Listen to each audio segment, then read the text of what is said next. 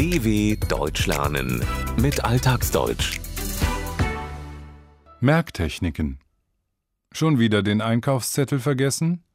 Wie lautete das richtige Passwort nochmal? Mit verschiedenen Merktechniken kann man sich Dinge besser merken und geistig fit bleiben.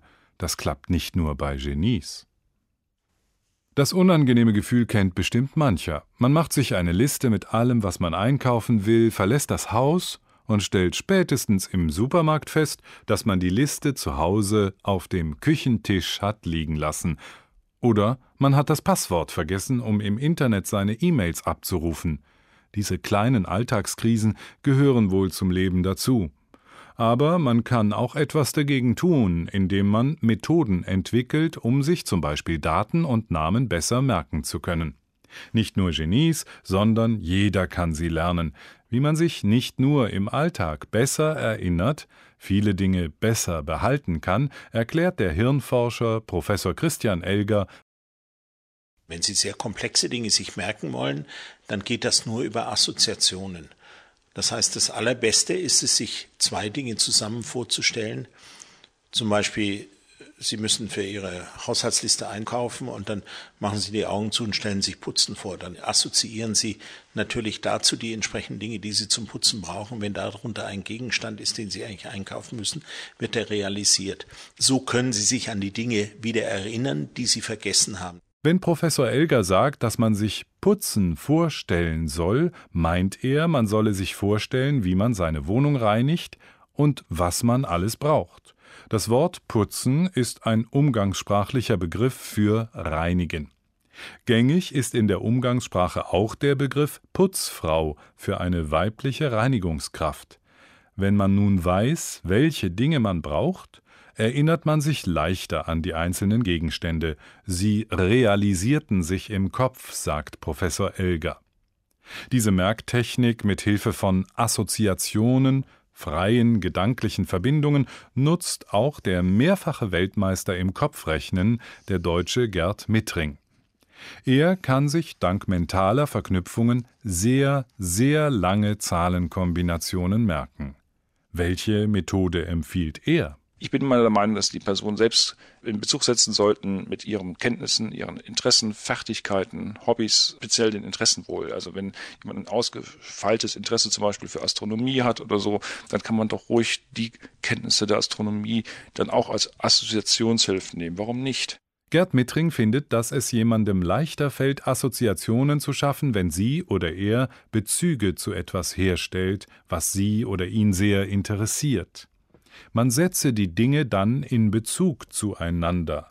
Habe jemand zum Beispiel ein besonderes, ein ausgefeiltes Interesse an Astronomie, könne sie oder er sich Sternbilder vorstellen.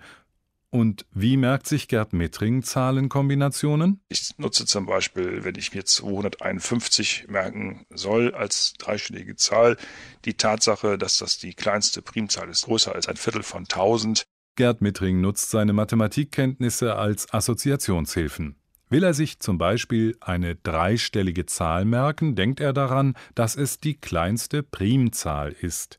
Eine Primzahl ist eine Zahl, die größer als 1 und nur durch 1 und sich selbst teilbar ist. Wer sich lange Zahlenkombinationen merken will, kann sich Bilder schaffen. Will sich Gerd Mittring zum Beispiel an die Zahlenreihe 047 erinnern, geht er wie folgt vor.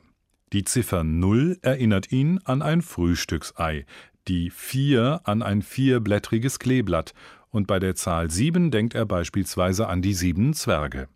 Anschließend schafft er daraus eine Art Bildergeschichte in seinem Kopf. Das Frühstücksei liegt im vierblättrigen Klee neben den sieben Zwergen.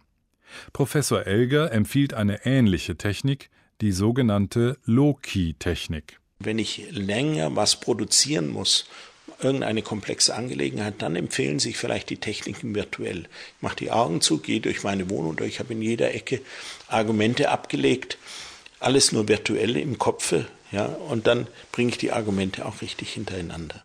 Will jemand zum Beispiel einen langen Vortrag halten, in dem viele Informationen enthalten sind, oder, wie es Professor Elger ausdrückt, muss jemand eine komplexe Angelegenheit länger produzieren, kann sich die oder derjenige einen Ort bildlich vorstellen. Der lateinische Begriff für Ort ist Locus. Dieser Ort kann die eigene Wohnung sein. Dort geht man von Raum zu Raum, virtuell, in seinen Gedanken legt man dann die Informationen oder Argumente wie Kleidungsstücke in allen Ecken der Wohnung ab. Besonders dauerhaft ist laut Professor Elger eine andere Merktechnik.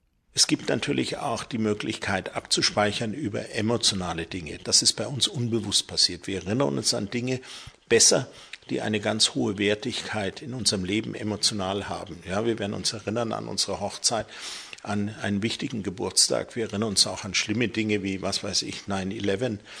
Kaum ein Mensch kann nicht sagen, wo er war, als dieser Anschlag da stattfand.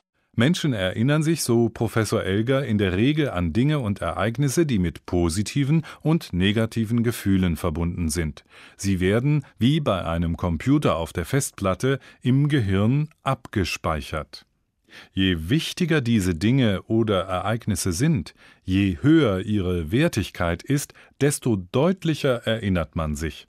Professor Elger nennt das Beispiel der Terroranschläge vom 11. September 2001 in den USA.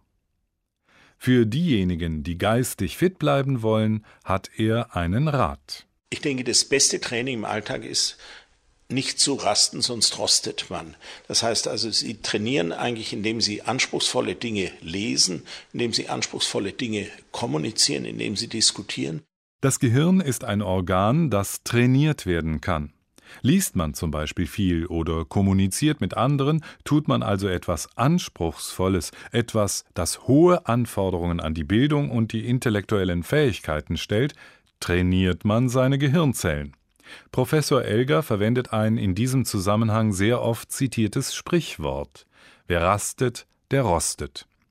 Denn wer sich ausruht, wer rastet, der setzt wie Eisen Rost an. Auch Gerd Mittring gibt den Tipp, sich täglich aufs Neue herauszufordern diese konstruktive Ungemütlichkeit, sage ich mal, dass man sich auch mal vor einer Herausforderung stellt und sagt, ach, das ist ja faszinierende Herausforderung, da möchte ich mal gucken, wie ich zurechtkomme, wo sind meine Grenzen. Und die Grenzen sind ja nicht fix, sondern sie können ja auch verschoben werden im Grunde genommen. Also dann kann ich allen sagen, Kopf hoch probieren. Gerd Mittring rät dazu, sich auch mit Dingen zu beschäftigen, die man zunächst als schwierig ansieht. Man solle sie als Herausforderung betrachten. Gerd Mittring verwendet den Begriff der konstruktiven Ungemütlichkeit. Denn Herausforderungen sind nicht immer bequem, gemütlich. Zwar sei diese Art des Trainings für den Geist anstrengend, aber auch konstruktiv, weil man geistig in Form bleibe. Dabei gebe es keine festen, fixen Grenzen, denn jeder habe es selbst in der Hand zu entscheiden, welche Herausforderungen er annehme und welche nicht. Die Empfehlung des Mathe-Genies bloß nicht mutlos sein und sagen, das schaffe ich nicht, sondern neue Herausforderungen annehmen und das so oft wie möglich. dw.com/alltagsdeutsch